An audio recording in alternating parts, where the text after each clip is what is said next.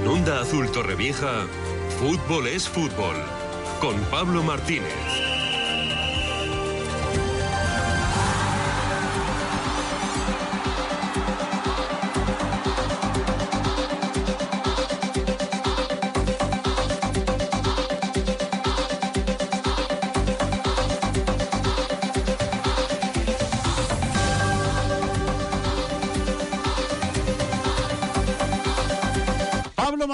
Buenos días. Bienvenido al estudio de Onda Azul Torrevieja. ¿Qué tal?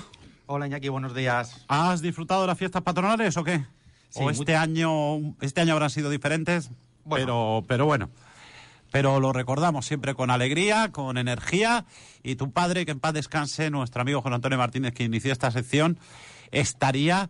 Bueno, yo me lo imagino hablando del Girona. eh, le faltarían. Eh, le faltarían eh, horas para hablar del Girona y recordaría, Pablo, que tú no lo has vivido, cuando el Torrevieja en Segunda B iba a Girona a jugar. Hubo un año en el que nos tocó el grupo catalán y fuimos a Girona, ¿sabes? Hacía un frío allí. Y fíjate, el Girona ahora es líder de primera división y el Torrevieja está donde está. Ya lo decía tu padre. Escúchame, el Girona, después de 16 jornadas, líder en solitario, solo ha perdido un partido y ayer le pegó un repasito al Barça que lo dejó temblando. Sí, la verdad que el Barça recibió un correctivo. Eh, el Girona ya no es la cenicienta de la liga. El Girona es un equipo muy a tener en cuenta. El Girona va a ser un equipo Champions con casi total seguridad. Igual no le da para ganar la liga como hemos dicho, pero oye, ahí tenemos la, ahí tenemos eh, al Leicester inglés cuando la ganó y nadie daba un duro por él y quedó campeón. Ahora mismo el Girona está en números de, ganar liga, está en muy buenos números y bueno, un mal Barcelona, pese a jugar 15 a 20 minutos buenos en la primera parte, eh, el Barça no, no termina de no termina de cuajar. Eh, no es excusa eh, la de Xavi Hernández decir que el equipo está en construcción, porque después de dos años con lo que han fichado, tampoco es que haya sido eh, los fichajes de otros años, pero con lo que, con lo que tiene, eh, Xavi no puede quejarse, hace aguas en defensa, eh, eh, no, no, no termina de, cuajar el, ataque con un Lewandowski intermitente, pese al gol de, ayer.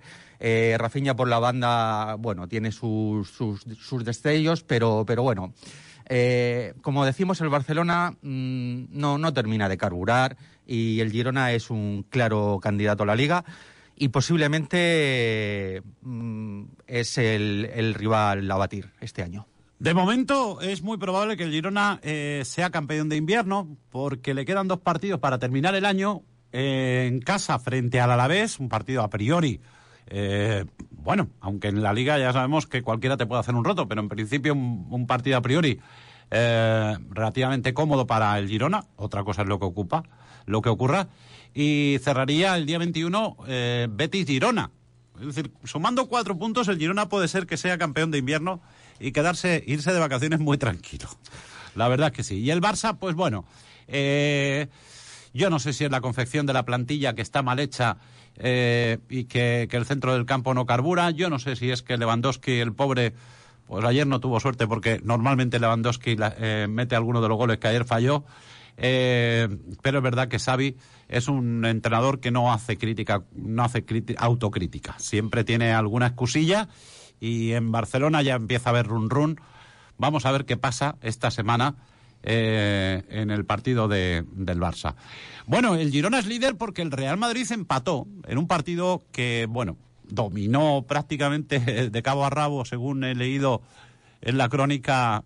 Y, y yo es que muchas de las cosas que, que digo se las oigo, lo vuelvo a decir, a mi amigo Juanma Castaño y su equipo en, en, en el programa, en el partidazo de COPE. ¿no? Eh, entonces, el Madrid parece ser que hizo un buen partido que dominó al Betis, pero un zarpazo del Betis, un golazo del Betis, equilibró, eh, puso el 1-1 y ya el Madrid fue incapaz de, de, de mantener el liderato, ¿no? Así Aunque es. para mí, ya te lo he dicho antes, Pablo, para mí es el candidato a ganar la liga. El, el favorito. Yo creo que este año el Madrid gana la liga. Ya lo dijimos en el primer programa. Eh, yo creo que es candidato a la Liga. El Madrid siempre es candidato. El Madrid, por, por historia, siempre es candidato a ganar la Liga. Eh, pese al gol de Bellingham, eh, no fue suficiente para, para, para dar la victoria en, en un campo del Betis en el que Ruibal metió un golazo desde fuera del área impresionante. el Madrid a mí no, no me terminó de, gustar ayer. Eh, fue de los, de los partidos más, más espesos que, he llegado, que he llegado a verle. Tuvo la oportunidad de, marcharse líder, eh, ahora, ahora lo es el, Girona. Y, bueno, eh, a mí me parece que, este año, si, como hemos dicho, en la Champions no tienen una continuidad o caen eliminados pronto, el Madrid puede centrarse en la liga y ser campeón. Y además tiene que recuperar a Vinicius y compañía, ¿eh? que, los tiene, que los tiene lesionados. El Atlético de Madrid, bien, aunque ayer le pegó un susto a su parroquia porque se durmió en los laureles con dos goles muy tempraneros.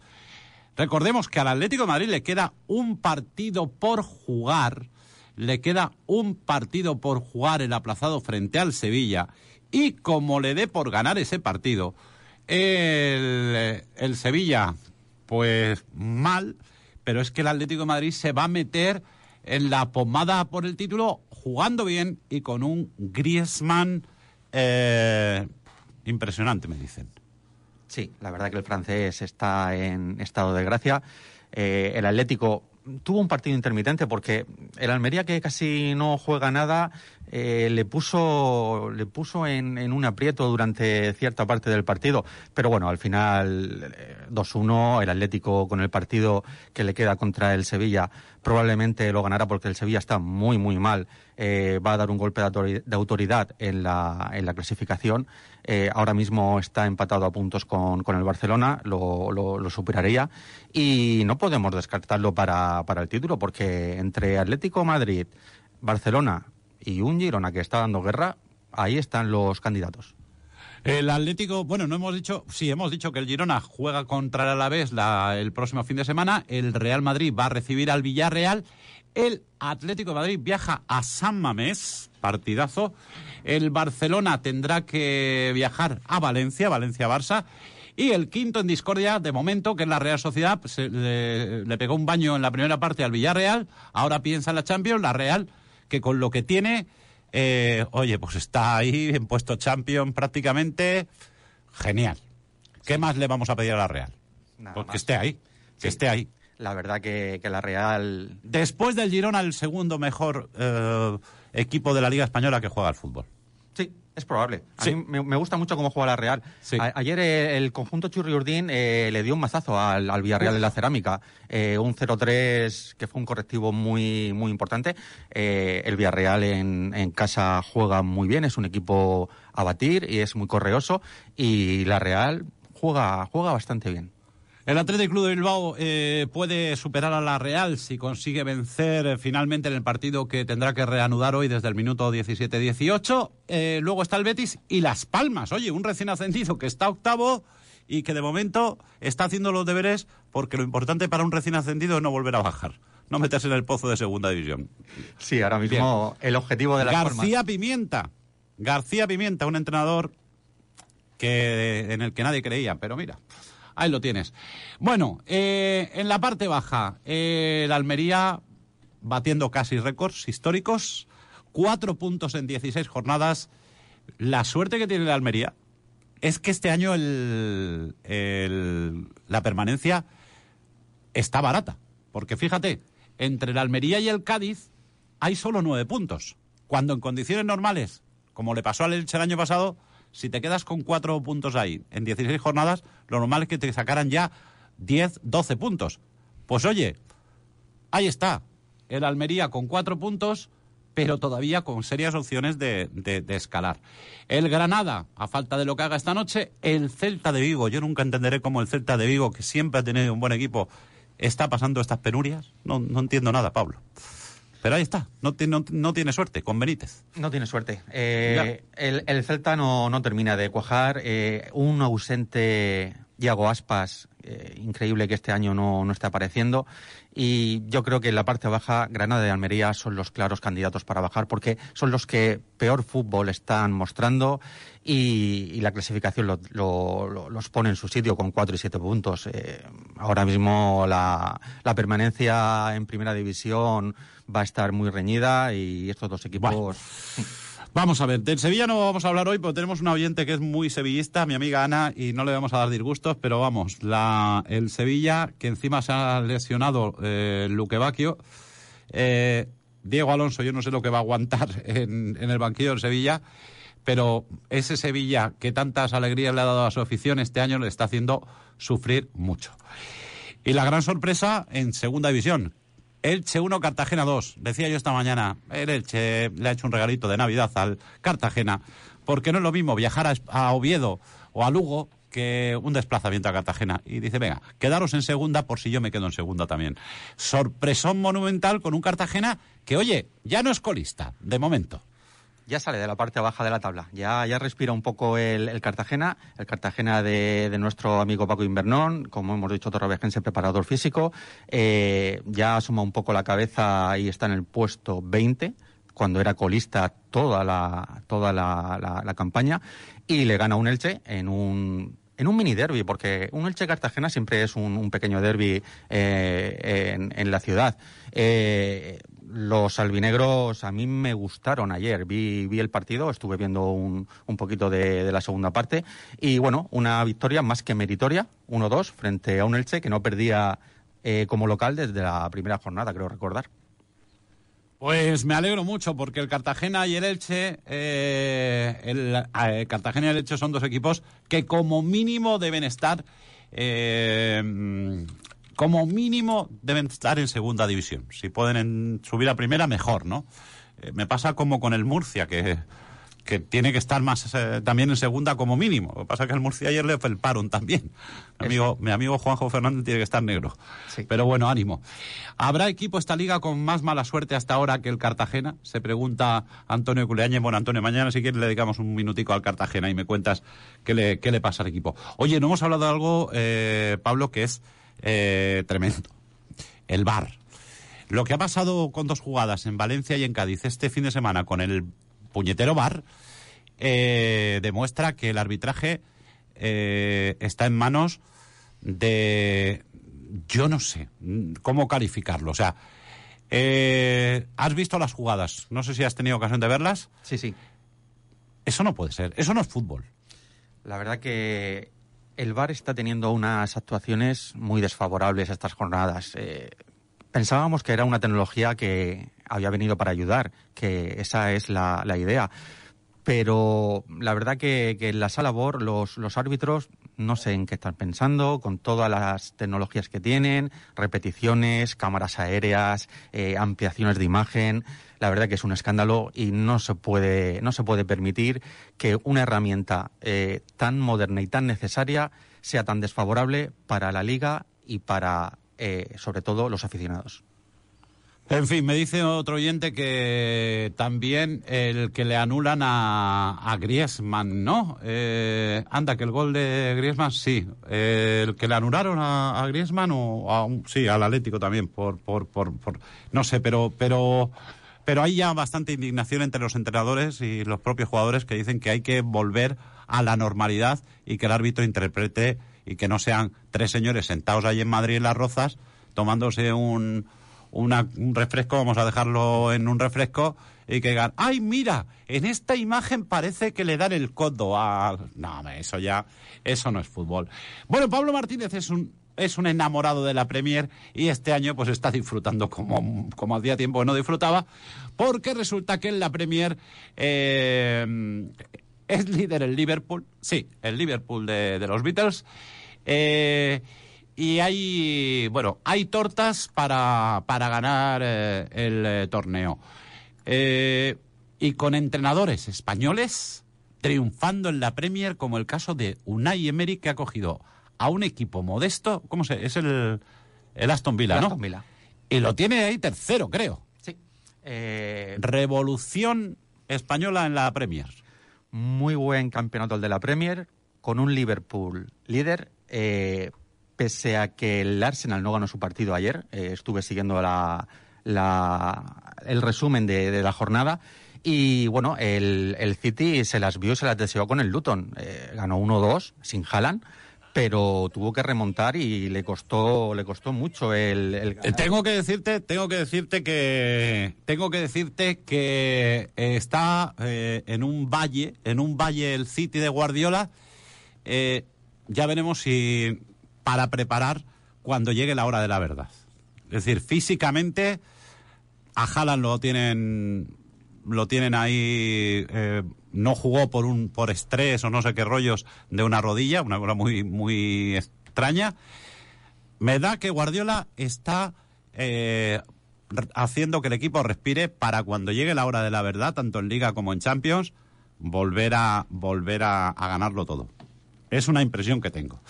Pero está muy bonita la, efectivamente, está muy bonita la, la Premier con el Liverpool.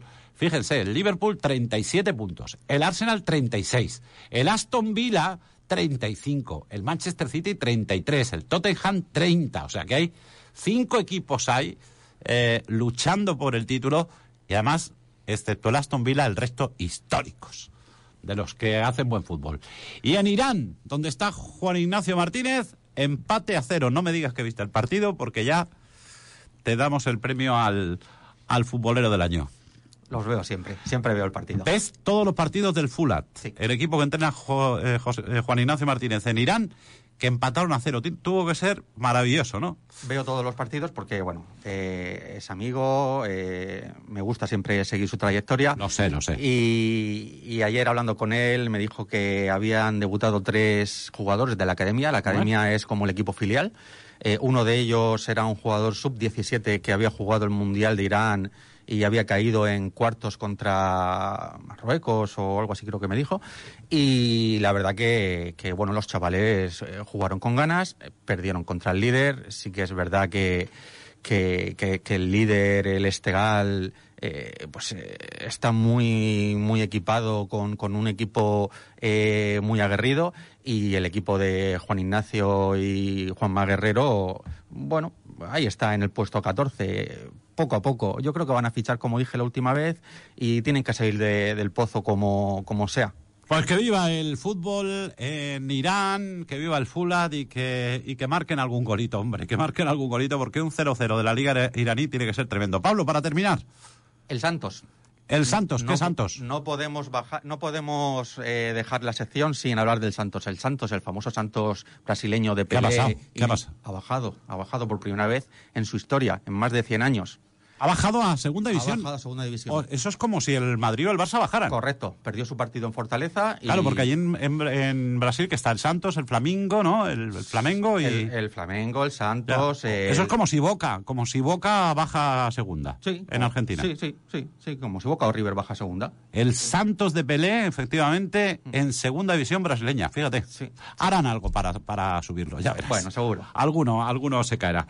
Pablo Martínez, que gracias por analizar lo que es la jornada y el próximo lunes viene aquí en el estudio por teléfono, analizaremos lo que pase en la Champions, analizaremos el sorteo de Copa de mañana, que no sé si sabes que mañana se sortea eh, la Copa y tenemos ahí, al, entre otros, al Cartagena.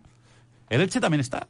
Eh, metido en Copa o lo eliminaron? Ya no, no sé. Ganó su partido, está, está en Copa. El Elche y el Cartagena sí. siguen en, en, Copa. Siguen en Copa. Vale, pues venga, a ver si el Orihuela no pudo con el Girona, ¿eh? Y bueno, eso que lo intentó. Lo intentó. Bueno, pues ahí estarán el Cartagena y el Elche entonces en el eh, en el en el bombo de la Copa del Rey que se sortea mañana. Y vamos a ver cómo queda la Champions y el sorteo de Champions. Todo eso el lunes lo comentaremos. Eh, sí, a la afición sevillista le han prohibido viajar a Francia. Las autoridades francesas se han cansado ya de mm, los Uh, escándalos uh, que se producen cada fin de semana en los campos franceses y han dicho que no va a haber movilidad entre aficionados de varios equipos franceses y por lo tanto, a la espera de que la UEFA diga lo contrario, han prohibido también el desplazamiento de los aficionados sevillistas a Francia, donde tienen que jugar Champions. Este es un problema muy grave el que tiene Francia con el fútbol, con los ultras. De momento, repito, se ha prohibido la movilidad de los hinchas de los equipos, eh, de varios equipos franceses, que no van a poder acudir a ver a su equipo fuera de, de su casa. Y al Sevilla le ha tocado. Lo que pasa es que el Sevilla está indignado, como diciendo, oiga, nosotros qué tenemos que ver con esto. Pues mira lo que te voy a decir, con todo el cariño a los aficionados del Sevilla. Tampoco es un partido trascendental para el Sevilla, porque como mucho va a conseguir meterse en la, en la Europa League, y lo tiene muy difícil. Y si hay que dar ejemplo y acabar con los problemas, y esto sirve para acabar con los problemas que tiene Francia con los violentos en el fútbol, pues hágase un esfuerzo. Porque no creo yo que fueran miles de sevillistas los que se, eh, se iban a desplazar a Francia, digo yo. No. Porque hombre, te está jugando el ser o no ser en la Champions, pues igual, pero para saber si te quedas en la Europa League. Pero es verdad que le ha. Eh, tenemos la negra, dice mi amiga Ana, que es la que yo te decía antes que, está, que sufre mucho con su equipo. Sí, sí. No, pues todo porque el gobierno francés se ha puesto serio y quiere acabar con la violencia en el fútbol francés. Pablo Martínez, hasta el lunes. Un abrazo.